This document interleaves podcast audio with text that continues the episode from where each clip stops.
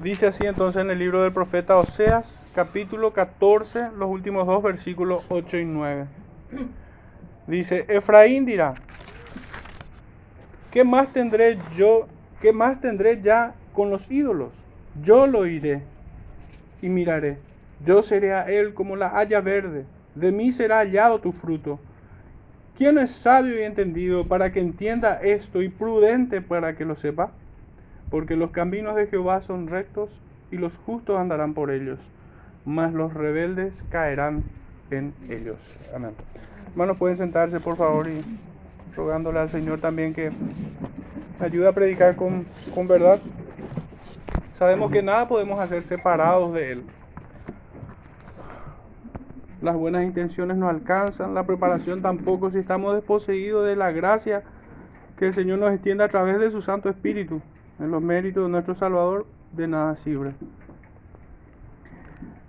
Hermanos, el título de este sermón es La necesidad de reformar la iglesia. Tomo prestado, obviamente, como, como resultará evidente para algunos, el título de un libro escrito por Juan Calvino, quisiera presentarles una pequeña imagen de lo que el título mismo nos propone acerca de este tema, la necesidad de reformar la iglesia. Dice en Segunda de Crónicas, capítulo 29, los primeros 11 versículos, dice, comenzó a reinar Ezequías siendo de 25 años y reinó, y reinó 29 años en Jerusalén. El nombre de su madre fue Abías, hija de Zacarías. Él hizo lo recto delante de los ojos de Jehová, conforme a todas las cosas que había hecho David su padre. En el primer año de su reinado, en el mes primero, abrió las puertas de la casa de Jehová y las reparó, e hizo venir los sacerdotes y levitas y los reunió en la plaza oriental. Y les dijo, oídme levitas, santificaos ahora y santificad la casa de Jehová, el Dios de vuestros padres, y sacad del santuario la inmundicia. Porque nuestros padres se han rebelado y han hecho lo malo ante los ojos de Jehová nuestro Dios, porque le dejaron y apartaron sus rostros del tabernáculo de Jehová y le volvieron las espaldas. Y aún cerraron las puertas del pórtico y apagaron las lámparas, no quemaron incienso ni sacrificaron holocausto en el santuario al Dios de Israel. Por tanto, la ira de Jehová ha venido sobre Judá y Jerusalén y los ha entregado a turbación y a execración y escarnio, como veis vosotros con vuestros ojos. Y he aquí nuestros padres han caído a espada y nuestros hijos, nuestras hijas y nuestras mujeres fueron llevadas cautivas por esto. Ahora pues, yo he determinado hacer pacto con Jehová, el Dios de Israel, para que aparte de nosotros el ardor de su ira Hijos míos, no, no os engañéis ahora, porque Jehová os ha escogido a vosotros para que estéis delante de Él y le sirváis, y seáis sus ministros y le queméis incienso. Impresionante texto, hermanos. en, en esta pequeña porción podemos encontrar todos los principios elementales para reformar una iglesia, principios que sin duda alguna, comenzó también ya en un periodo post-bíblico, en los días de Lutero, John Hus, Calvino y demás, hasta el día de Cristo. La iglesia ha de reformarse. ¿Y qué quiere decir eso? ¿Traer nuevas doctrinas? No, hermanos, no. Esencialmente es limpiar la casa del Señor. Porque resulta muy fácil al hombre ensuciarla llenarla de inmundicia. Si nosotros miramos el texto a grosso modo, vamos a darnos cuenta que hay una demanda. La demanda es que el, pueblo de Dios le debe adoración y debe venir a adorarlo. Pero si, si, si, nos adentramos un poquitito más en los principios que aquí encontramos, vamos a ver que este rey Ezequías, que es un, que es un reformador bíblico, así como muchos otros, lo primero que hizo fue restaurar el servicio de adoración, que debe ser perpetuo, que debe ser perpetuo, y que no hay excusa para que el hombre cese de adorar a su Dios. Aún en el día de su muerte, aún en el lecho de su muerte, le debe adoración. Y aún en su muerte debe dar gracias a Dios, no solo por la vida que, que, le ha concedido en esta tierra, sino por ese día que el Señor le está llevando a su presencia, haciéndole pasar el gran río, como metafóricamente reza nuestros himnos o algunos de nuestros himnos. Debe agradecer por la muerte aún. Porque ciertamente todos los días del hombre son vanidad. Son vanidad. Pero, hermanos, no solamente vemos esto, sino que hay una demanda expresa para poder hacer esto. Y es santificaos, dice. Santificaos, levitas, sacerdotes, oídme, santificaos, santificad la casa de Jehová, el Dios de vuestros padres. Y a renglón seguido, hermanos, dice, sacad la inmundicia. Sacad la inmundicia del santuario. Para que la ira de Jehová, resumiendo ya un poco toda la idea, sea parte de sobre nosotros. Hermanos, este servicio de adoración al Señor consta de un aspecto positivo y otro negativo. Positivamente debemos adorar al Señor. Pero en un sentido negativo debemos quitar todo aquello que le ofende. Toda la inmundicia que hay adentro. Nosotros no podemos conformar nuestra adoración en un sentido cultural como muchos lo hacen. Muchos entienden que la adoración le corresponde al hombre y es como si el hombre fuese el legislador de lo que debe adorar o cómo debe adorar. Esto no es así.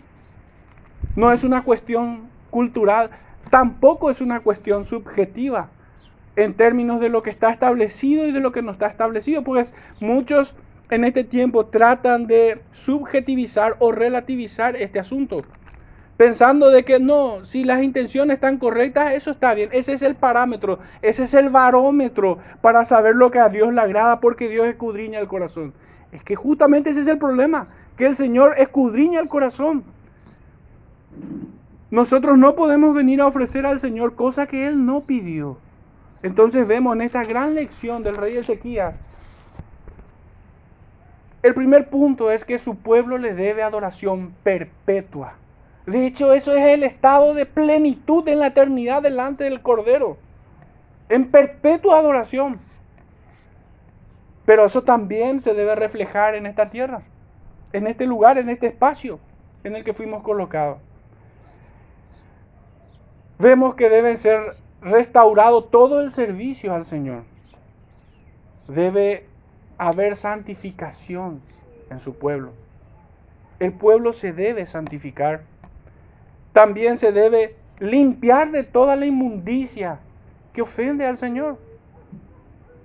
Para que de esta manera agrademos al Dios Trino y su ira no sea sobre nosotros. Hermanos, por, un poco por todo esto es, el título de este sermón, la necesidad de reformar la iglesia.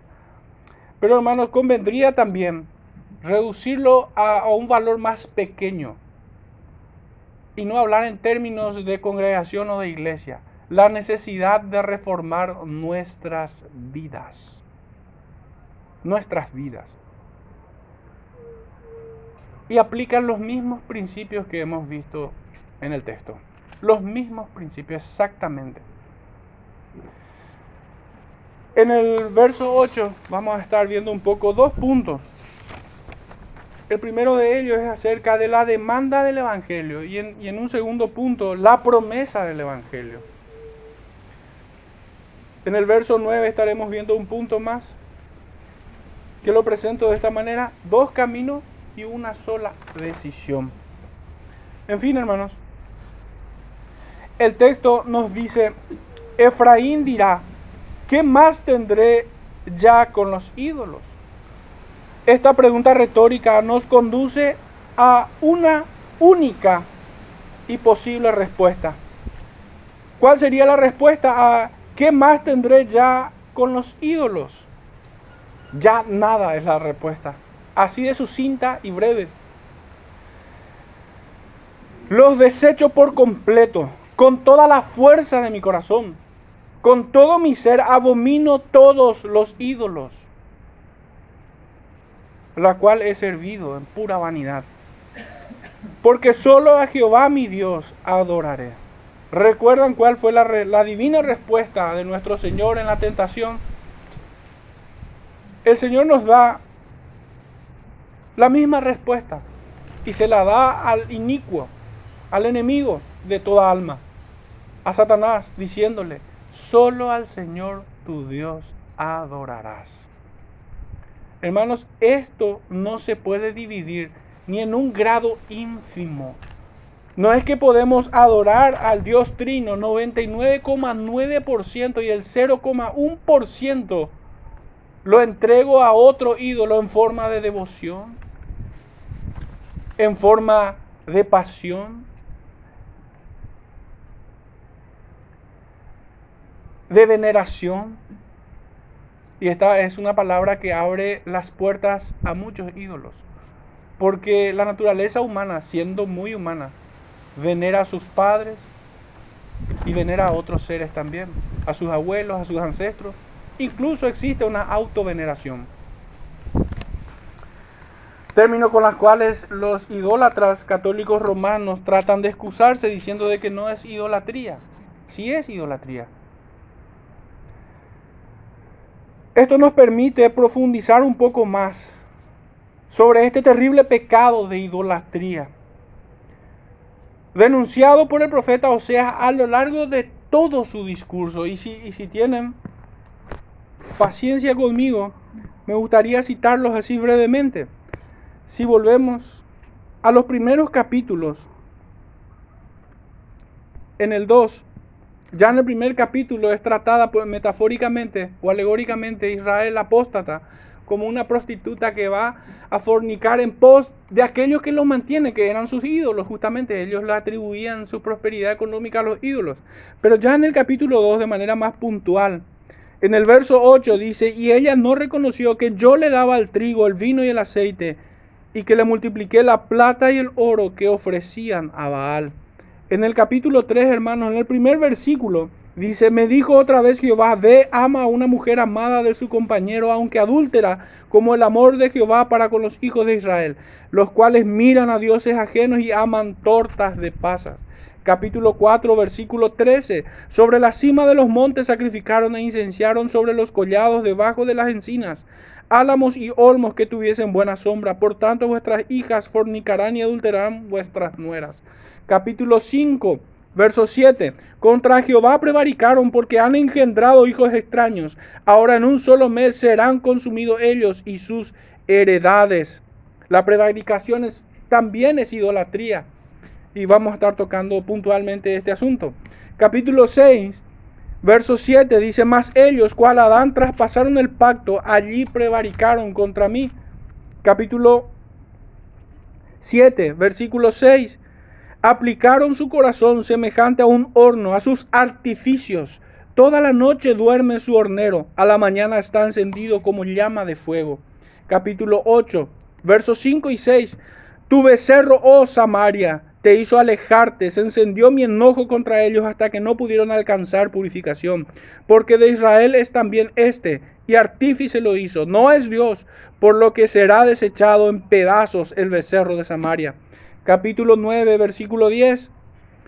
Como uvas en el desierto, hallé a Israel como la fruta temprana de la higuera en su principio. Vi a vuestros padres. Ellos acudieron a Baal peor, se apartaron para vergüenza y se hicieron abominables como aquello que amaron.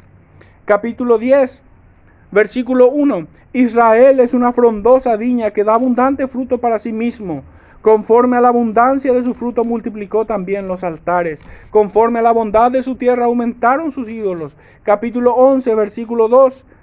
Cuanto más yo los llamaba, tanto más se alejaba de mí. A los baales sacrificaban y a los ídolos ofrecían saumerios. Capítulo 12, verso 11. ¿Es Galaad iniquidad? Ciertamente vanidad han sido. En Gilgal sacrificaron bueyes y sus altares son como montones en los surcos del campo capítulo 13, finalmente tomo este punto. En el verso 2, y ahora añadieron a su pecado y de su plata se han hecho según su entendimiento imágenes de fundición, ídolos, toda obra de artífices, acerca de los cuales dicen a los hombres que sacrifican que besen los becerros. Hermano, qué persistente el profeta. Pero qué insistencia la del profeta para reformar el pueblo de Dios. Pero como habíamos dicho hace un momento, se trata de reformar la vida de cada integrante del pueblo de Dios. Porque muchos pudieran pensar que la iglesia se reforma en términos de estar congregados nada más. Pero que después cada uno en su propia cotidianidad puede tener ídolos, terafines, pequeños ídolos domésticos. No, esos también son ídolos. Esos también son ídolos. Decíamos que Israel en un sentido negativo debe reformarse. ¿Y cómo es esto? Desechando toda su idolatría. Hermanos, toda su idolatría. En el significado más amplio de esta expresión, toda o todos sus ídolos. Esta es una acción que solo se puede lograr en la gracia dada por Dios mismo. Así lo hicieron todos los reformadores bíblicos. Y hermanos, por si quisieran tomar nota, pero no vamos a poder revisar esto, para que vean que esto no es una casualidad, no es algo forzado, ni que estamos viendo cosas que no existen en las escrituras, sino que el Señor esto ha mandado en todos los tiempos de la historia de su iglesia. Les voy a citar Asa en Primera de Reyes 15, 12, Jehú, Segunda de Reyes 10, 27, Joiada, Segunda de Reyes 11, 18, Josías, Segunda de Reyes 23, 4, Josafat, Segunda de Crónicas 19, 3, Ezequías, Segunda de Crónicas 3, 1. Y por cierto, este, este sí quisiera leerles un poco, porque habíamos tomado la imagen de este hombre, Ezequías, de este rey de, de Judá, del reino del sur, en Jerusalén, que él había restituido el orden, el servicio, la adoración en el templo, en el tabernáculo, pero de manera particular había desechado también los ídolos, pero todo lo que hemos citado anteriormente también lo hicieron. Podemos ir a Segunda de Crónicas, capítulo 31.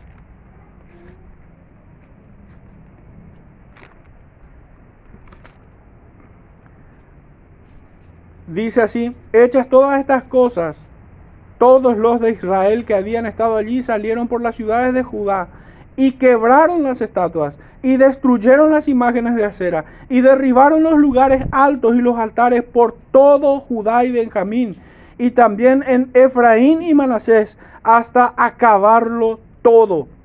Después se volvieron todos los hijos de Israel a sus ciudades, cada uno a su posesión. Fíjense de vuelta, ¿cuál es el alcance de esta reforma? No fue eh, circunscrita simplemente a, a los perímetros del templo. No, sino que fue a las ciudades, fueron a las casas, desparasitando de este mal a todo el pueblo, derribando por completo y sin ninguna tolerancia. No es que agarraron bueno, aquí tenemos ídolos palpables de alguna manera. Después vamos a ver que hay otros tipos de ídolos. Pero no es que agarraron los ídolos tiernamente y con mucha delicadeza y dulzura la acomodaron a otro lado para no ofender a alguien más. No, lo destrozaron. Tuvo la misma impaciencia y la misma intolerancia, el mismo celo que tuvo Elías al decapitar a los sacerdotes de Baal. Acá no hay mesura, hermanos. Acá hay celo. Acá no hay, como muchos buscan en nuestro tiempo, equilibrio. No. Esto es como un raudal que quita todo su paso y deja limpio el camino una vez que haya pasado. Esa es la forma, hermanos, que los reformadores han limpiado sus vidas de ídolos. Pero así también podemos citar a Manasés, segunda de Crónicas 33, 15, Esdras en su propio libro 10, 3 y Nehemías en su propio libro capítulo 13, verso 19. vemos un profundo énfasis, hermanos, en limpiar la casa de Jehová. Y yo sé que muchos de ustedes, tal vez todos, estarán pensando en la obra de Jesucristo al entrar en el templo. Fíjense, hermanos, que no entró cortésmente a pedirles que por favor dejen de contaminar el santuario, sino que a punta de látigo entró y desparramó a todos esos hombres que habían convertido la casa de Dios en cueva de ladrones. No existe allí un, un discurso políticamente correcto. Ahí no hay diplomacia, hermanos. Ahí tiene que destacar y brillar por su furor el celo santo de Jehová. Pero podrán pensar algunos que tendrán a lo mejor el espíritu un poco blando. Pero ¿acaso eso es lo que nos demanda a nosotros? Por supuesto que sí. Por supuesto que sí. ¿O acaso piensan que el Dios de aquellos tiempos es diferente al Dios nuestro? ¿Acaso el Señor no se agradó de estas reformas y de la forma en que lo hicieron?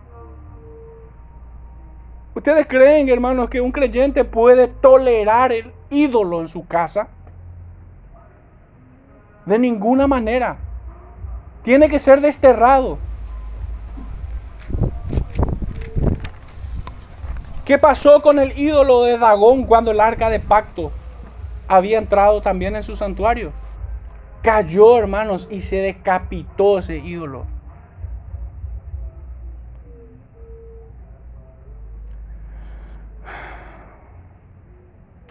Pero hermanos, debemos profundizar este tema. Porque no hay forma alguna que nosotros podamos entender y, aplicar esta pregunta retórica del profeta Oseas como poniendo en boca y en el corazón de este pueblo de Israel apóstata de aquellos días. Donde no podremos entender esta pregunta, ¿qué más tendré ya con los ídolos si no sabemos qué es idolatría ciertamente? ¿Qué es la idolatría? Literalmente es un culto a imágenes, propiamente en aquellos días. En sentido propio es la, es la adoración o culto que se tributa a entidades, objetos, elementos de la naturaleza, a las cuales se les, se les atribuye poderes divinos. Así, hermanos, es que vamos a ver en muchas civilizaciones, creo que es muy generoso decir civilizaciones, en realidad en muchos pueblos paganos, sus costumbres eran la de adorar al dios Ra, al dios Sol, a la luna, a la serpiente alada, los mayas y los aztecas, que no sé por qué los mexicanos se ofenden todos con los europeos, con los españoles que vinieron a desterrar esa práctica idolátrica. Si bien trajeron otra, pero no han perdido nada, sino que han ganado. Pues estos, estos pueblos originarios, los mayas, los aztecas, son idólatras. Y adoraban ciertamente a, una serpiente alada.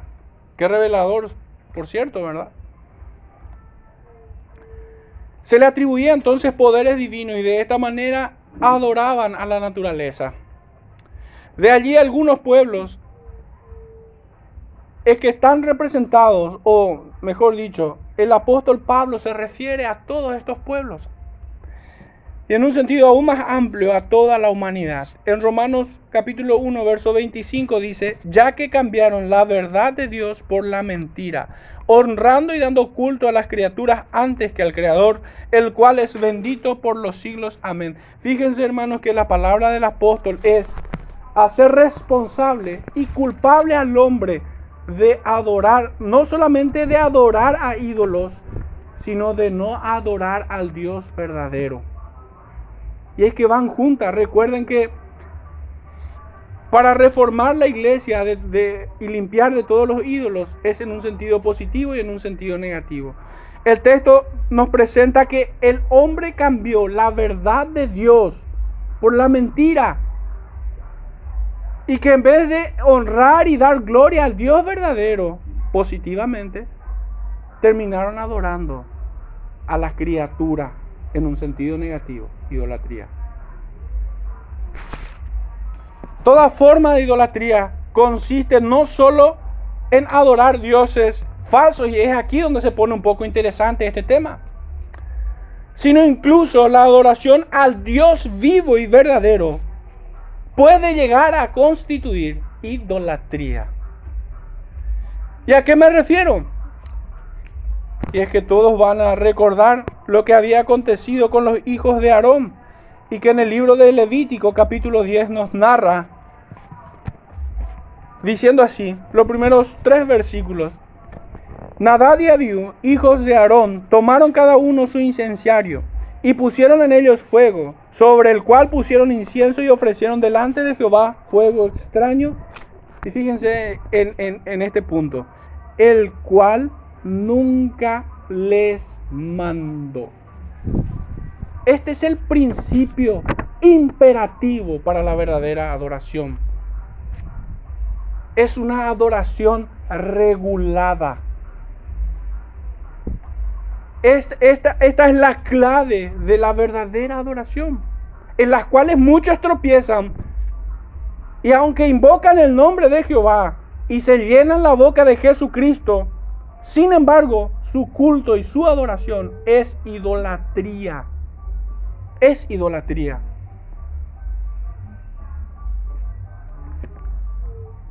Verso 2 y 3 dice, y salió fuego de delante de Jehová y los quemó y murieron delante de Jehová. Entonces dijo Moisés a Aarón, y fíjense la respuesta. Moisés dijo a Aarón, esto es lo que habló Jehová, diciendo, en los que a mí se acercaron me santificaré y en presencia de todo el pueblo seré glorificado. Y Aarón cayó. ¡Wow! ¡Qué concepto más desafiante acerca de la glorificación de Dios! Dice, dice Moisés, en esto se glorificó Jehová. ¿En qué? En ajusticiar a estos que se atrevieron a ofrecer fuego extraño. Dios se glorificó en su juicio, ajusticiando a estos jóvenes atrevidos de pretender ser ellos quienes establezcan lo que al Señor le agrada. Como si tuvieran esa facultad. Y lo notable, hermanos, es que dice, esto es, esto es lo que habló Jehová diciendo. Fíjense que no es que Moisés aquí le sorprende con una nueva norma a Aarón. No, o a la iglesia o a todo el pueblo de Israel. Esto está establecido, está claro. Está claro. ¿Cómo podemos nosotros saber la razón por la cual el Señor se agradó de la ofrenda de Abel? Dice el libro de Hebreos en el capítulo 11 que Abel ofreció más excelente sacrificio. ¿Por qué? ¿Fruto de su creatividad? De ninguna manera. Son dementes los que piensan eso. De ninguna manera. Tenía el conocimiento preciso, expreso de lo que Dios establece para su adoración. El Señor no se agrada de la creatividad de los hombres. El Señor se agrada de la obediencia a sus estatutos. Pero avancemos, hermanos. Pensemos un poco en cuál es su origen o cuál es la causa de la idolatría. ¿Por qué el hombre fabrica ídolos? Y estuve meditando un poco acerca de esto. Y podrán tal vez estar de acuerdo no conmigo, pero la idolatría surge como una respuesta falsa a la vocación religiosa de la naturaleza humana del hombre. ¿Qué quiero decir esto? ¿Cuál, ¿Qué quiero decir con vocación de la naturaleza? Vocación religiosa de la naturaleza humana. Y es que el hombre tiene esa necesidad, hermanos, de dar respuestas eternas.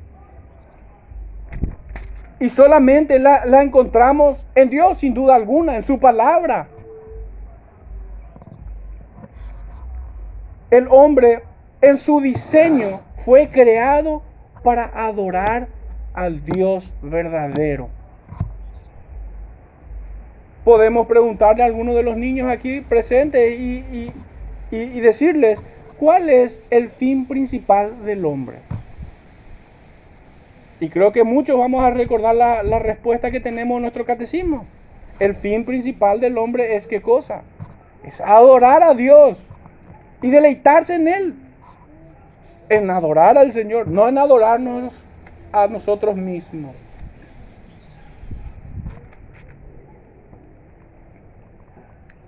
Entonces, surge esta idolatría en respuesta, como una respuesta falsa a la vocación religiosa de la naturaleza humana en todo hombre. Eso está instalado en nosotros. Partiendo de su desprecio por la verdad y el ser de Dios. Fíjense que esta respuesta falsa parte desde un punto, desde su desprecio de la verdad, así como a los hijos de Aarón, no partieron desde la verdad, no partieron desde lo escritural, sino partieron desde la mentira. Y muchos sensibleros de nuestro tiempo hoy dicen, no, la intención es lo que cuenta. Sí, claro, le sirvió mucho a Nadad y a la intención. Que mucho le sirvió, que útil le fue los sensibles afectos de su corazón.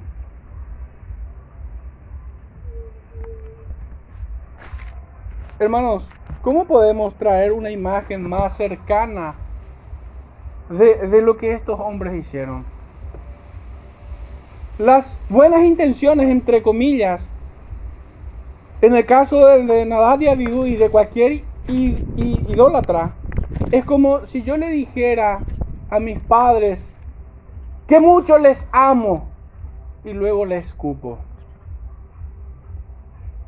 Eso mismo. Es, es expresarle mi amor con una bofetada bien cálida. Es que es un absurdo y es lo que pretendo probar. Es absurdo querer adorar a Dios con nuestra imaginación, como Caín.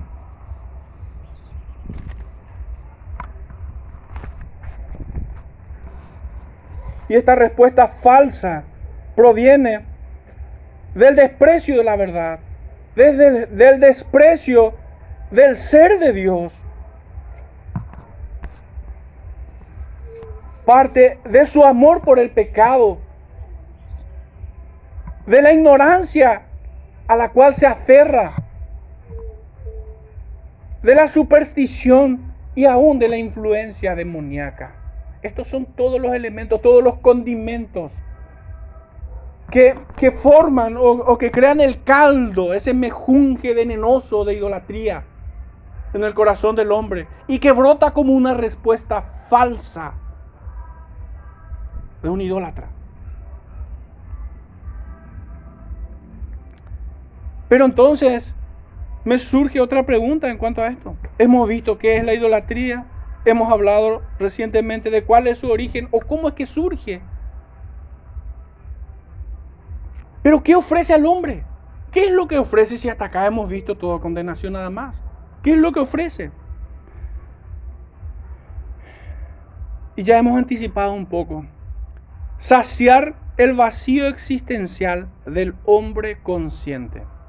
Fíjense que los enajenados mentales no le vemos con esa necesidad de un culto religioso o de tener algún ídolo. Pero ciertamente el hombre consciente de esta realidad busca saciar su vacío existencial. Puede que sepa cuál es el fin de su cuerpo volviendo a la tierra de donde fue tomado, pero en cuanto al futuro de su alma, nada sabe. Eclesiastés 3.1 nos dice que el Señor ha puesto eternidad en nuestros corazones. Y aquí el corazón no es el músculo que bombea sangre, sino está hablando metafóricamente para representar todo el ser del hombre, el alma, allí donde se encuentra nuestra voluntad. Y esta voluntad es conformada justamente por facultades, principalmente dos hermanos una facultad mental con la cual razonamos y pensamos y una facultad emocional con la cual sentimos y amamos u odiamos. Entonces la voluntad del hombre surge de la unión o a veces incluso de la lucha de estas dos facultades en nuestro ser. Entre la facultad racional o mental y la facultad emocional. El hombre desconoce acerca del futuro de su alma, del destino de su alma. Así es que podemos afirmar que todo hombre busca en su idolatría alienar, alienar como un loco. No pensar o de alguna manera calmar esa ansiedad por desconocer el futuro de su alma.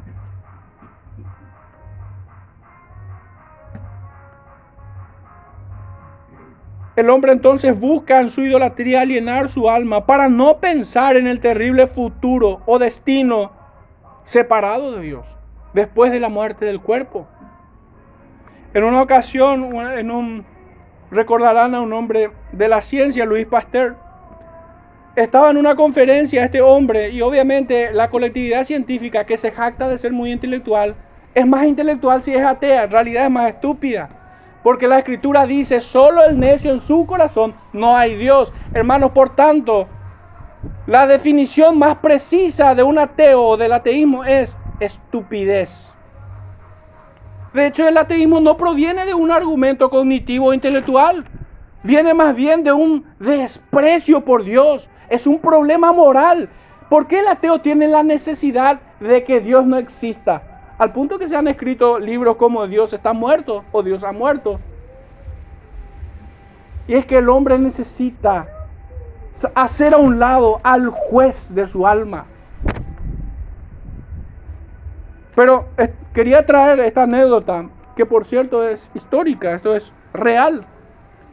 Estaba Luis Pasteur en una conferencia de grandes científicos, él es obviamente creyente. Y muchos se habían burlado de él por su fe.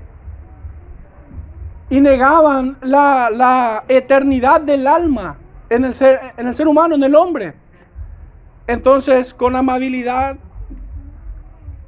y con mucha picardía, Luis Pasteur se para en esa conferencia y le llama al más odioso de sus contrincantes en ese momento y le, y le dice que cuando su mamá muera, que la parta en pedacitos y encuentres el amor que tuvo por él. El hombre no puede dar respuesta a eso. Ni los mayores científicos pueden hacer una radiografía del alma. Nadie puede entender separado de Dios. ¿Qué ocurre con el alma? ¿Dónde está? ¿Dónde es que se va? ¿Qué pasa con él? ¿Acaso es cierto lo que muchas sectas enseñan como aniquilacionismo? ¿Será que el alma desaparece y ya no existe más? Pues ciertamente es, esto produce terror en estos hombres. Obviamente fue elegantemente humillado y tratado como un perfecto idiota aquel que osó probar y tentar a la fe de un creyente. En este caso Luis Pasteur.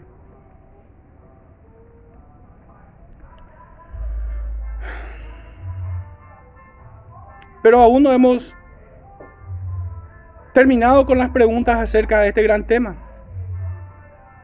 Entonces, ¿qué ofrece la idolatría al hombre?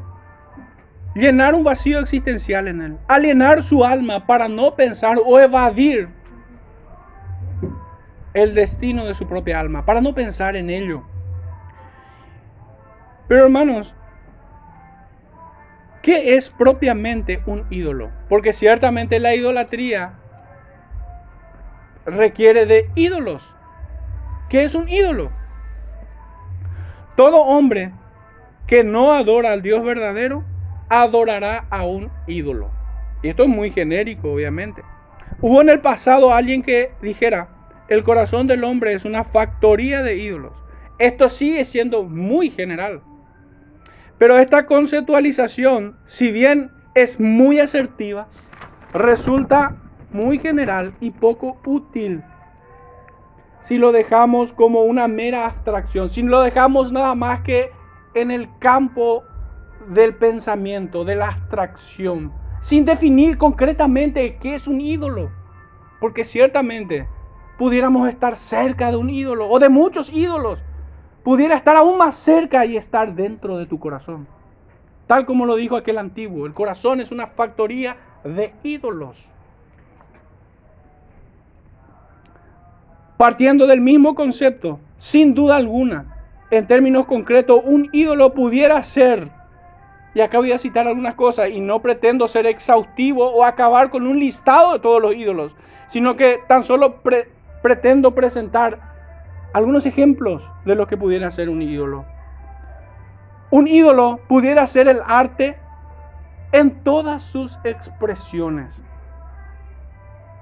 Hermanos, hay gente que considera su cualidad artística como un apostolado. Como si fuera que eso, para eso vino a la vida. Y esto define todo lo que él es. Si no está cercano a su arte, nada es. Nada es. También pudiera ser el deporte en todas sus disciplinas. Hermanos, hay gente, incluso pastores, que han caído en la bajeza de, enseñar a sus jóvenes de que todo lo puedo en Cristo que me fortalece para ser futbolista, para ser atleta, para hacer lo que fuese. Es un ultraje a la palabra, a la escritura, es una afrenta al Espíritu Santo y es una burla a la cruz de Cristo. Todo lo puedo en Cristo que me fortalece. Pablo lo había escrito cuando escuchaba afilar la espada del romano que le iba a decapitar.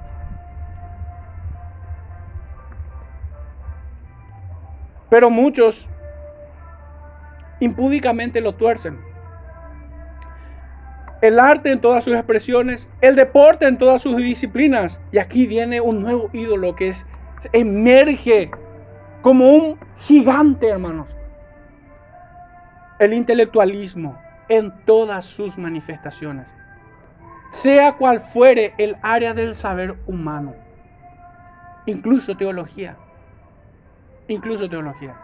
Y ya uno, un antiguo había dicho en el pasado acerca de estos hombres que van en busca simplemente del intelectualismo, de conocer y que tienen a Dios como si fuera un objeto el cual pueden poner debajo, debajo de una máquina para poder examinarlo. Como si pueden ponerle eh, en una cámara hiperbárica para analizar qué hay allí o qué ocurre adentro. Este antiguo había dicho de que Dios frecuentemente permite a muchos hombres jugar con la teología porque ya ha determinado destruirlos.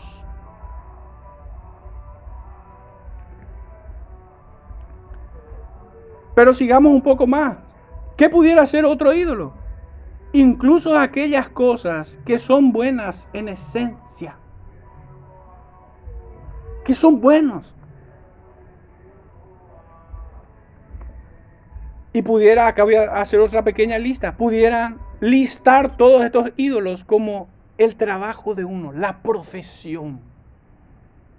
La profesión. No es mala tener una profesión. No es mala tener un trabajo y ser eficiente y servir a nuestros amos como si fuera a Dios mismo, a nuestros jefes, a las empresas a quienes nos debemos. Eso no es malo. Pero muchos convierten su trabajo en algo que es bueno, en un ídolo. Es el centro de su vida. Puede descuidar su, su fe, puede descuidar su fidelidad, en la congregación, puede descuidar su familia, puede descuidar el cuidado de sus hijos o la atención a sus esposas. Su trabajo es su Dios. Es más, cualquiera que a esta clase de engendro le pudiera reclamar sus muchas falencias, frecuentemente se excusan diciendo, pero yo trabajo. Yo trabajo de sol a sol. Antes que salga el sol y hasta que se oculta yo trabajo. Y con eso pretende ocultar todas sus faltas o sus falencias. Es como si que, es como si el trabajo le purifica su alma. Lo hace una persona digna de ser irreprensible. Nadie osa en reclamarle nada porque él trabaja. Y que no es malo, recuerdo. De hecho, el Señor condena a los haraganes, a los holgazanes. El que no trabaja, que no coma, dice la Escritura. El que no provee para su casa, ha negado la fe y es peor con incrédulo, dice el Señor. Estamos hablando de aquellos que convierten su trabajo en su ídolo. Y que no tiene, por cierto, otra característica es que no tiene otro tema de conversación. Su trabajo es el centro de todas sus conversaciones. Obviamente debe exaltarlo allí en lo más alto, no hay espacio para otra cosa. También la familia. No, pero ¿cómo puede ser esto? Y sí. A veces en las familias encontramos muchos terafines que crecen a nuestros lados.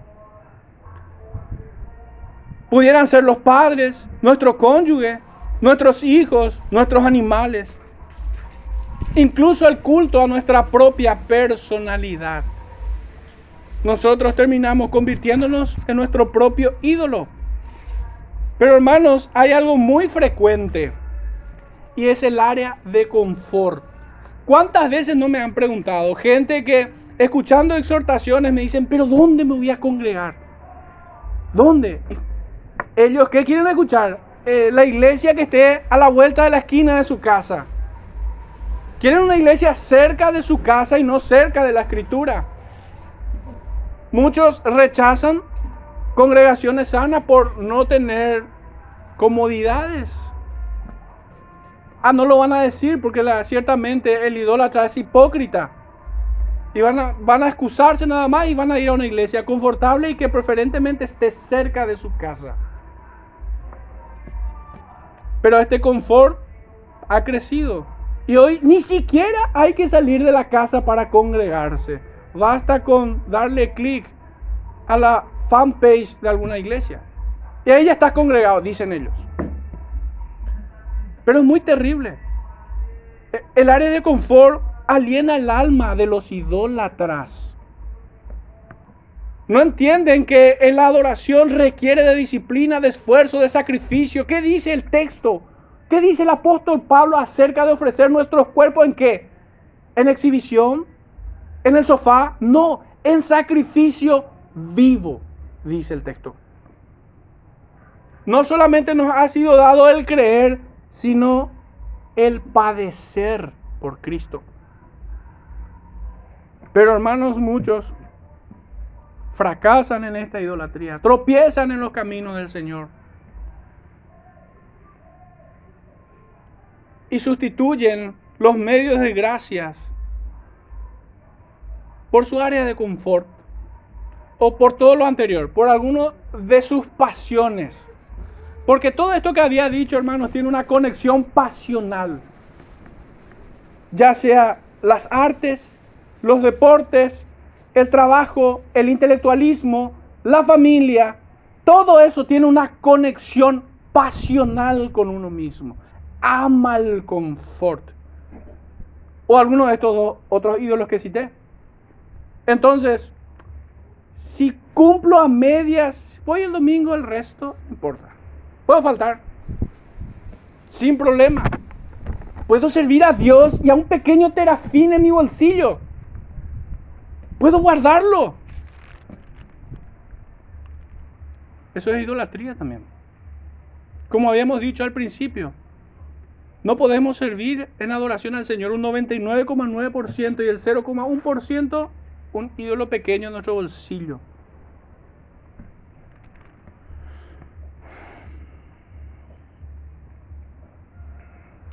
es todo aquello que es ídolo? Seguimos respondiendo a esta pregunta. Apenas hemos dado algunos ejemplos, pero sin duda que hay más. Recordemos la frase del antiguo, que el corazón del hombre es una factoría de ídolos.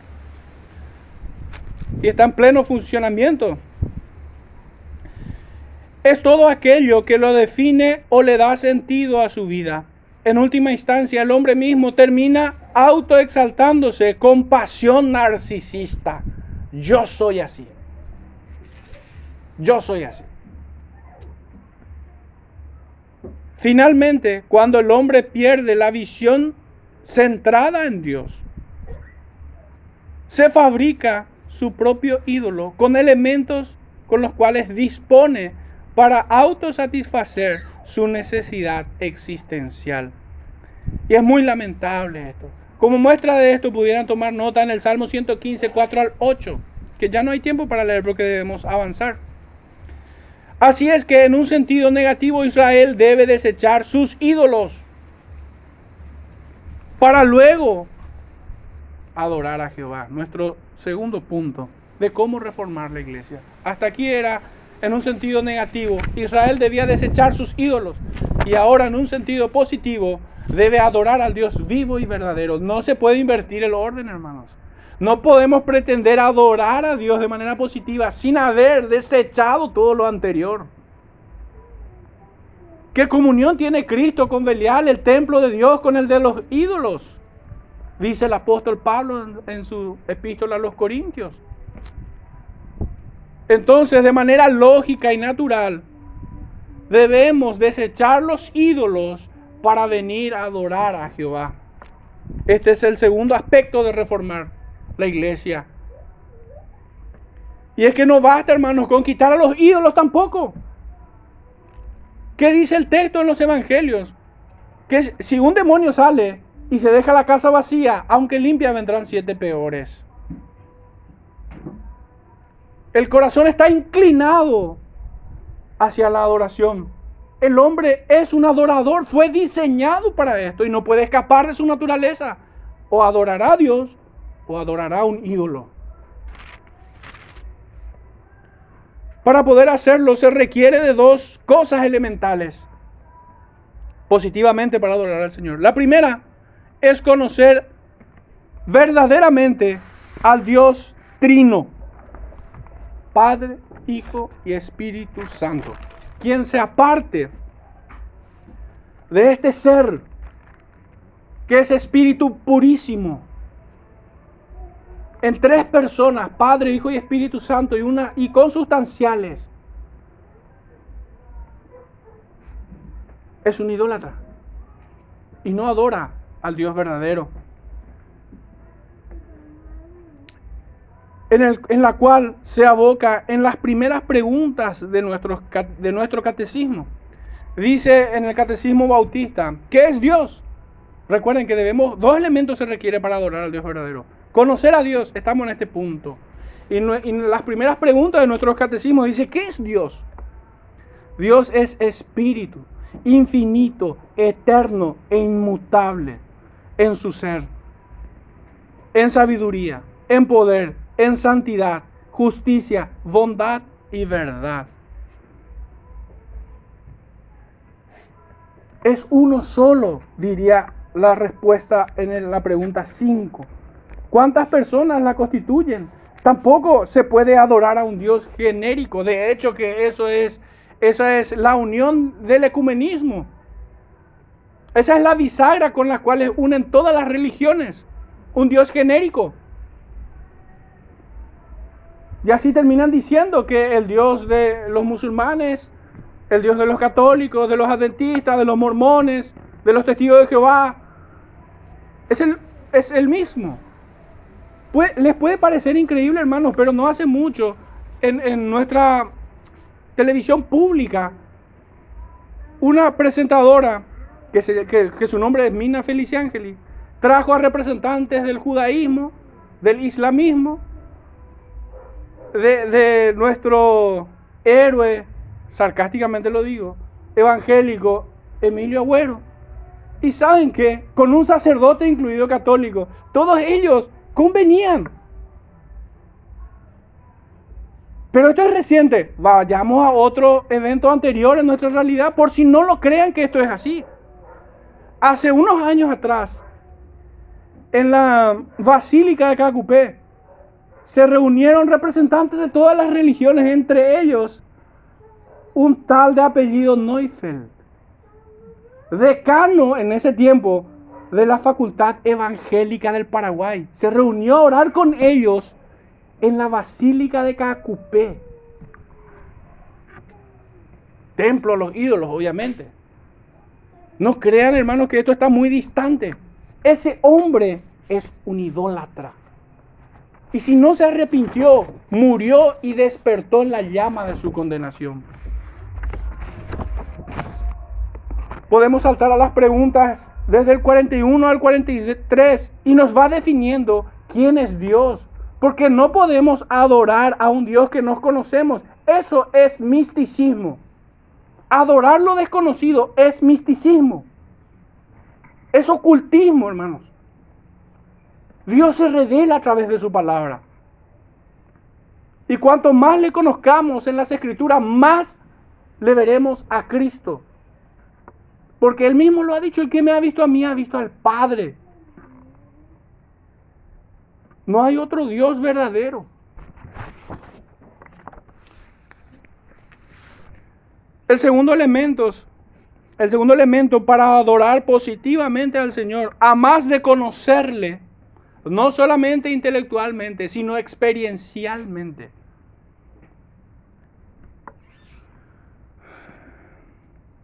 Es importante el cómo adorar. Decisivo, recordemos a Nadad y a Abiú. El cómo Dios mismo requiere ser adorado. Y que las preguntas de nuestros catecismos también las respondan.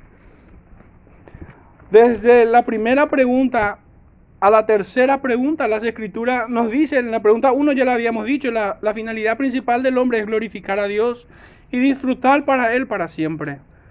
En la segunda pregunta la respuesta es la palabra de Dios que se encuentra en las escrituras del Antiguo y Nuevo Testamento. Es la única regla para hacernos saber ¿Cómo podemos glorificar a Dios y disfrutar a Él? Solamente hasta allí voy a tomar. Solamente en las escrituras tenemos esta regla para saber cómo glorificarlo. Pero por si fuera poco, también tenemos en nuestra Confesión Bautista de Fe de Londres de 1689, en el capítulo 2, acerca de quién es Dios o qué es Dios. Y en el capítulo 22, acerca de la adoración religiosa y del día del Señor. Por esto es que no me canso de decir, y aunque parezca ofensivo, es que el catecismo que nuestros niños aprenden, dudo de que los seminaristas sepan responder a estas preguntas.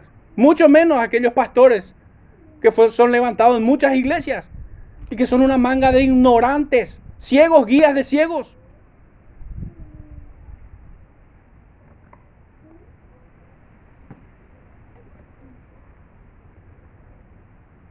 Estos dos capítulos es justamente acerca de Dios y de la Santa Trinidad y acerca de la adoración religiosa y del día del reposo respectivamente.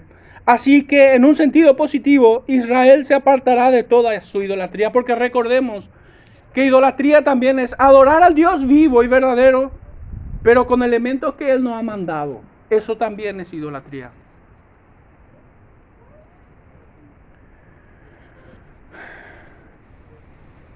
Habíamos dicho que teníamos dos puntos en este versículo 8. Hasta aquí hemos cerrado el primero. La demanda del Evangelio. Y entramos en la promesa del Evangelio. Ya los versículos que anteceden encontramos, el domingo pasado hemos hablado acerca de las promesas del Evangelio, del amor divino, que nos amará de pura gracia, que Él mismo será nuestra bendición. Pero aquí lo vuelvo a resaltar. La promesa del Evangelio, el texto de hecho lo, dice, yo lo oiré y miraré, yo seré a él como la haya verde, de mí será hallado tu fruto. Hermanos, acerca de esta primera cláusula, yo lo oiré y miraré. Hermanos, eso es una bendición. Muchos se quejan de que oran y piden y piden al Señor y que no reciben la bendición, hermanos. Orar y que Dios nos escuche, eso es bendito. Eso es una bendición. Somos bendecidos en la, oración. ¿O acaso es que no creen aquellos que oran de que Dios está oyéndonos? De que está en medio de nosotros. ¿No se acercan acaso en certidumbre de fe para ser fortalecidos? ¿No es acaso por el Espíritu Santo que clamamos Abba Padre? ¿No es acaso el consolador que Cristo prometió a su iglesia y a todos sus hijos que vendría a nosotros? Y un punto importante, pero que no estaba dentro de, de mi bosquejo. Y es que cómo debemos orar según el Espíritu. Y es conforme a la palabra, hermanos. sabemos remanidamente que la escritura es inspiración de Dios mismo. Dios la inspiró. Desde el Génesis al Apocalipsis, de punta a pértigo. Entonces, ¿cómo hemos de orar? Conforme a las escrituras. Ni siquiera requerimos de imaginación o de creatividad. Debemos pedir aquellas cosas que el Señor promete. Y debemos entregar frutos de labios que confiesan su nombre en adoración. Así como vemos que Dios es adorado por los profetas, por los patriarcas, por los apóstoles. De la misma forma debemos ofrecer adoración al Señor en nuestras oraciones.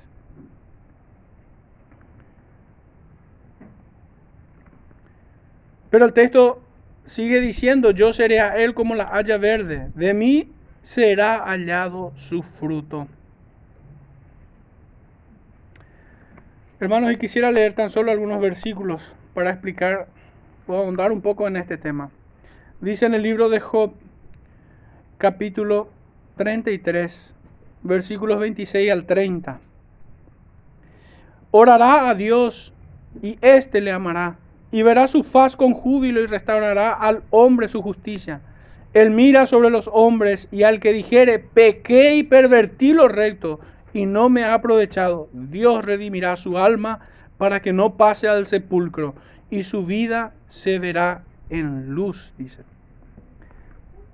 He aquí todas estas cosas hace Dios dos y tres veces con el hombre, para apartar su alma del sepulcro y para iluminarlo con la luz de los vivientes. El profeta Jeremías, en el capítulo 31, versículos 15 al 20, dice, Así ha dicho Jehová, voz fue oída en Ramá, llanto y lloro amargo, Raquel que lamenta por sus hijos y no quiso ser consolada acerca de sus hijos porque perecieron. Así ha dicho Jehová, reprime del llanto tu voz y de las lágrimas tus ojos, porque el salario, porque salario hay para tu trabajo, dice Jehová, y volverán de la tierra del enemigo. Esperanza hay también para tu porvenir, dice Jehová, y los hijos volverán a su propia tierra. Qué notable, hermano, que, que a un alma deprimida el Señor le dice, calla, Quita tu voz de tu llanto. Quita y tendrás esperanza. ¿Qué forma poco ortodoxa diría la psicología y la psiquiatría para tratar un problema de depresión? El Señor dice, quita, calla y tendrás esperanza. Pues estas son las bendiciones que tenemos en Él. El solo hecho que Él esté con nosotros es bendición sobreabundante. Reprime del llanto tu voz, y de las lágrimas tus ojos. Esperanza hay también para tu porvenir, dice Jehová, y los hijos volverán a su propia tierra. Hermanos, qué testarudo es el hombre o la mujer que ama su depresión en una ocasión vi una imagen a modo de meme. De, era la imagen bastante jocosa de un perro llorando y gritando que estaba deprimido. Y en la siguiente imagen había un veterinario entregándole una pastilla antidepresiva y este perrito dice, no la merezco y sigue llorando. Qué patéticos son. La clave está aquí en reprimir del llanto tu voz. Quita tus ojos de las lágrimas. Qué notable que diga de esa manera, ¿verdad? No dice seca tus lágrimas. Dice quita. Tal vez de esta manera pudiéramos entender la expresión de Job. Cuando después de haberlo perdido todo dice él, yo sé que mi redentor vive y de que estamos seguros que el apóstol Pablo lo entendió, pero ojalá muchos hoy lo entiendan. La divina respuesta cuando, cuando Pablo sufría a, a consecuencia del aguijón de la carne, bástate mi gracia. Ojalá que a muchos más le alcance la gracia del Dios, de Dios.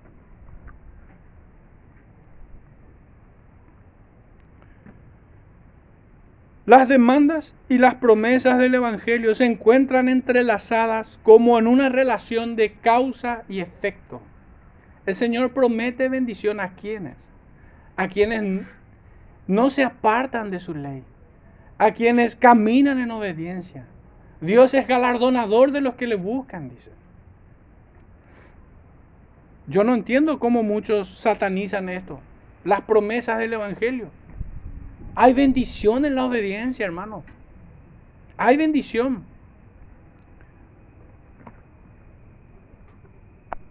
Fijémonos lo que dice Primera de Pedro, capítulo 1, verso 3 en adelante. Por tanto, ceñid los lomos de vuestro entendimiento, sed sobrio y esperad por completo en la gracia, que se os traerá cuando Jesucristo sea manifestado. Dice que esperemos por completo en la gracia y muchos entienden que hay que sentarse y no hacer nada. Pero fijémonos cómo sigue el texto. Como hijos obedientes, dice. Y la obediencia que requiere acción. Requiere responder al Evangelio, a lo establecido por Dios. Dice responder, o sea que como hijos obedientes, dice, no conforme a los deseos que antes teníais estando en vuestra ignorancia, sino como aquel que os llamó santo. Sed también vosotros santos de toda vuestra manera de vivir, porque escrito está, sed santos porque yo soy santo. Y si invocáis por Padre aquel que sin acepción de personas juzga según la hora de cada uno, conducíos en temor todo el tiempo de vuestra peregrinación, sabiendo que fuisteis rescatados de vuestra vana manera de vivir, la cual recibisteis de vuestros padres, no con cosas corruptibles como oro o plata, sino con la sangre preciosa de Jesucristo, como un cordero sin mancha y sin contaminación, ya destinado desde antes de la fundación del mundo, pero manifestado en los postreros tiempos por amor de vosotros, y mediante el cual creéis en Dios, quien le resucitó de los muertos y le ha dado gloria, para que vuestra fe y esperanza sean en Dios, habiendo purificado vuestras almas por la obediencia a la verdad.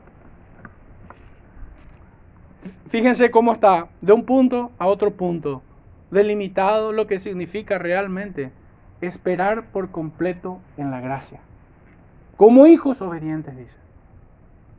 Limpiándonos de toda nuestra inmundicia, habiendo purificado vuestras almas por la obediencia a la verdad. De hecho, esta fue la oración del Señor. Santifícalos en tu verdad. Tu palabra es verdad. Finalmente, en nuestro verso 9, tenemos nuestro último punto, dos caminos y una sola decisión. El profeta increpa por última vez a esta Israel preguntándoles, ¿quién es sabio para que entienda esto y prudente para que lo sepa? Acá sin duda que hay dos virtudes y una capacidad. Por un lado, la virtud de ser sabio y prudente. Pero hay una una palabra en el medio, entendido. ¿Quién es sabio y entendido? Y prudente, para que lo sepa. Existen dos opciones, dos caminos, dos destinos opuestos. Los caminos de Jehová que son rectos y los caminos de perdición. Los justos andarán por las sendas antiguas mas los rebeldes dirán, no andaremos. Estoy parafraseando, hermanos, la cita que encontramos en el capítulo 6 del profeta Jeremías. Versículo, vamos a tomar desde el verso 16 al 19. Dice, así dijo Jehová, paraos en los caminos y mirad y preguntad por las sendas antiguas. Cuál sea el buen camino y andad por él y hallaréis descanso para vuestra alma. Mas dijeron, no andaremos. Pues también sobre vosotros, puse también sobre vosotros atalayas que dijesen, escuchad al sonido de la trompeta, y dijeron ellos, no escucharemos. Por tanto, oíd naciones y entended, oh congregación, lo que sucederá. Oye tierra, he aquí yo traigo mal sobre este pueblo, el fruto de sus pensamientos, porque no escucharon mis palabras y aborrecieron mi ley.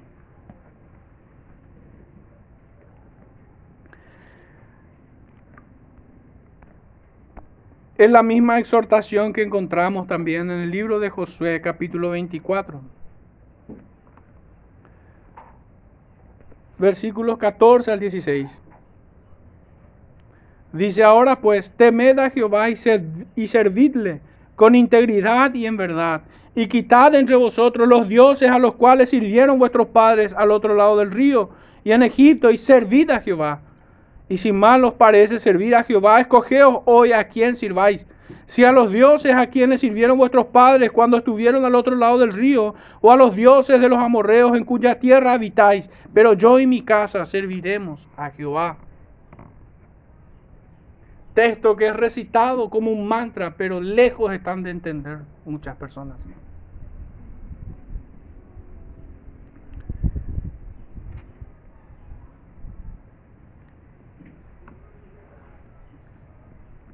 El profeta Oseas les pone en un punto límite a toda aquella Israel apóstata. Ya hemos visto cuánto los ha avergonzado en su pecado cuánto los ha acusado de sus muchos pecados. De, todos ellos sobresale o sin duda alguna la idolatría como hemos probado. Los ha llamado al arrepentimiento una y otra vez. De hecho, este capítulo lo vuelve a hacer. Vuelve, oh Israel, a Jehová tu Dios. Vuélvete en arrepentimiento, en respuesta al amor divino. Preguntad por las sendas antiguas.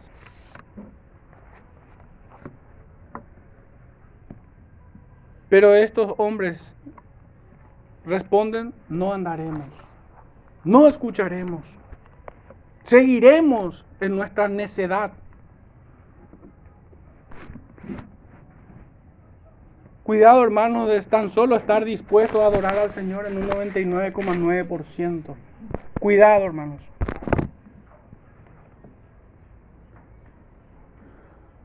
Se trata de luz o tinieblas, de amor al pecado o santificación, de fe o apostasía, de obediencia o de desobediencia, de justificación o de condenación, de vida o de muerte.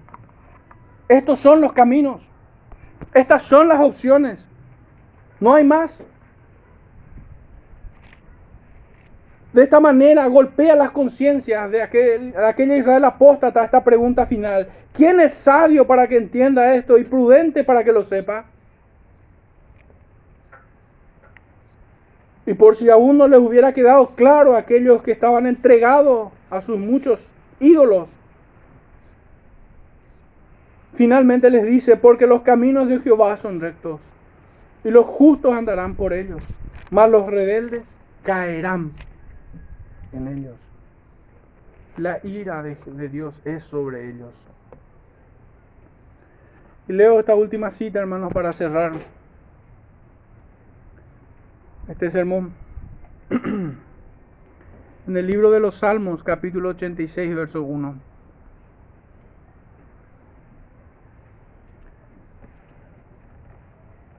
Y es que, hermanos, nosotros debemos examinarnos y ciertamente nuestra adoración no llega a un estado de perfección pura.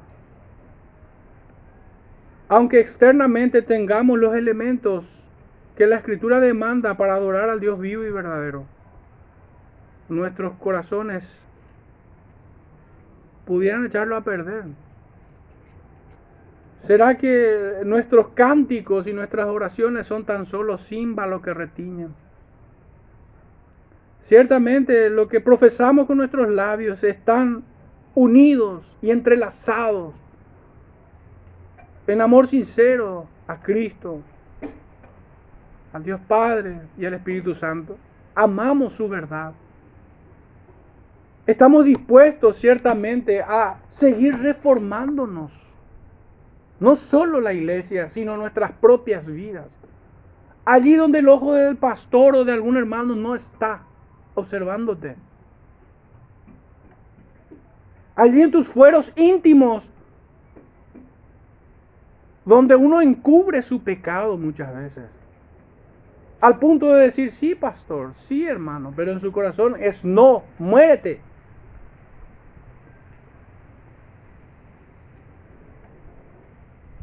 La escritura nos manda a estar firme y velar, porque los tiempos son malos. Y para aquellos que así lo entienden, hermanos, de este versículo, con este versículo cierro. Dice el Salmo 86.1, inclina, oh Jehová, tu oído, y escúchame, porque estoy afligido y menesteroso. Guarda mi alma, porque soy piadoso. Salva tú, oh Dios mío, a tu siervo que en ti confía. Ten misericordia de mí, oh Jehová, porque a ti clamo todo el día. Hermanos, que el Señor nos ayude en esta tarea de reformar nuestras vidas. Oremos, hermanos, para cerrar este tiempo.